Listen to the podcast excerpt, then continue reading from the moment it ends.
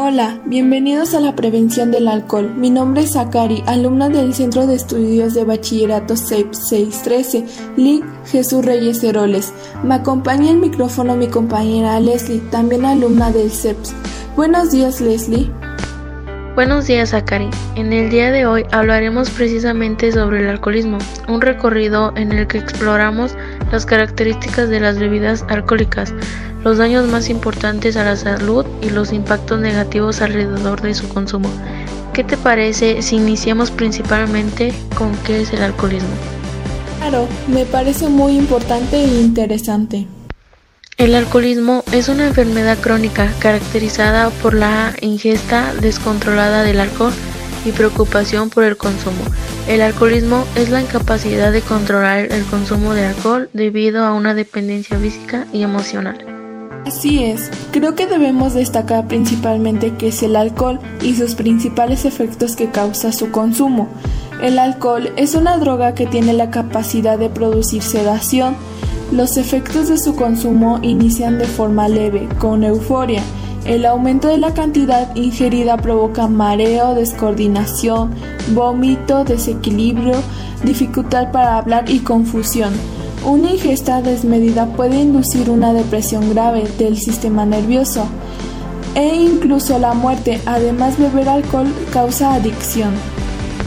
Es increíble todos estos efectos que puede causar su consumo. Una de las cosas más importantes es saber qué daños hace a nuestra salud.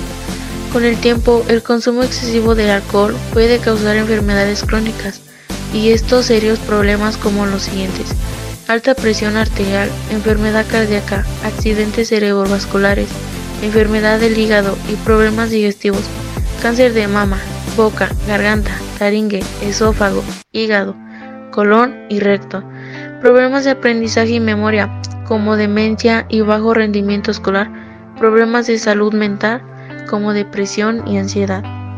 No ignoremos el daño que puede causar a nivel social y familiar.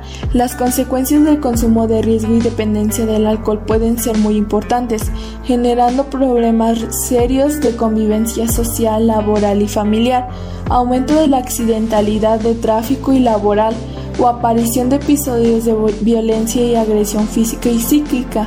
Las consecuencias del alcoholismo que influyen en el funcionamiento familiar más relevantes son el divorcio, el rechazo familiar, la violencia doméstica, la desatención y el abandono familiar. Según la encuesta nacional sobre la salud y el consumo de drogas NSDOH, por sus siglas en inglés, de 2019, el 85.6% de las personas de 18 años y más publicada haber bebido alcohol en algún momento de su vida. 1. El 69.5% informado haber bebido en el año anterior. 2. Y el 54.9%. El 59.1% de los hombres en este grupo de edad y el 51% de las mujeres en este grupo de edad 3 informado haber bebido en el mes anterior. Analizaremos el caso clínico de un varón de 38 años, dependiente del alcohol. El caso clínico analizado corresponde al de un paciente varón. Se registran las pautas de consumo del alcohol, así como la problemática social, laboral, familiar y de tráfico que este consumo le ha producido. El paciente refiere que inició el consumo de alcohol en la adolescencia, con un consumo ya excesivo en esos años, durante los fines de semana y con alguna intoxicación de forma esporádica. El paciente tuvo muchos problemas a causa de su consumo, puso en riesgo su salud y vida. Sin embargo, se dio cuenta lo que estaba haciendo y causando, llegó a tomar la decisión de que ya no consumiera alcohol y rehabilitarse a tiempo. Es impresionante cómo el alcohol puede terminar con tu vida.